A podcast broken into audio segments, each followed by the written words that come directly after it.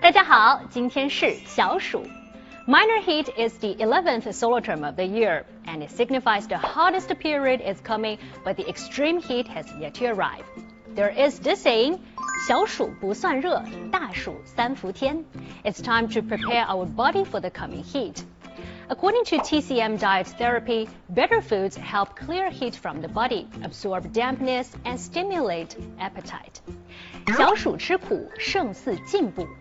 Gourds, apricot seeds, ginkgo, and tea leaves are bitter. But if you prefer something sweet, lotus nut sweet soup, 莲子羹, or sweet mung bean soup, 绿豆汤, will also relieve the summer heat. Many families plan a holiday during the summer.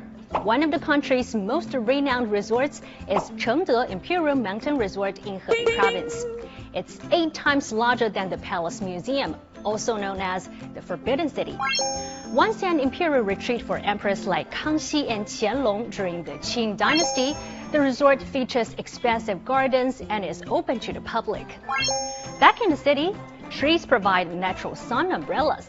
Shanghai has over 260 signature tree-lined streets.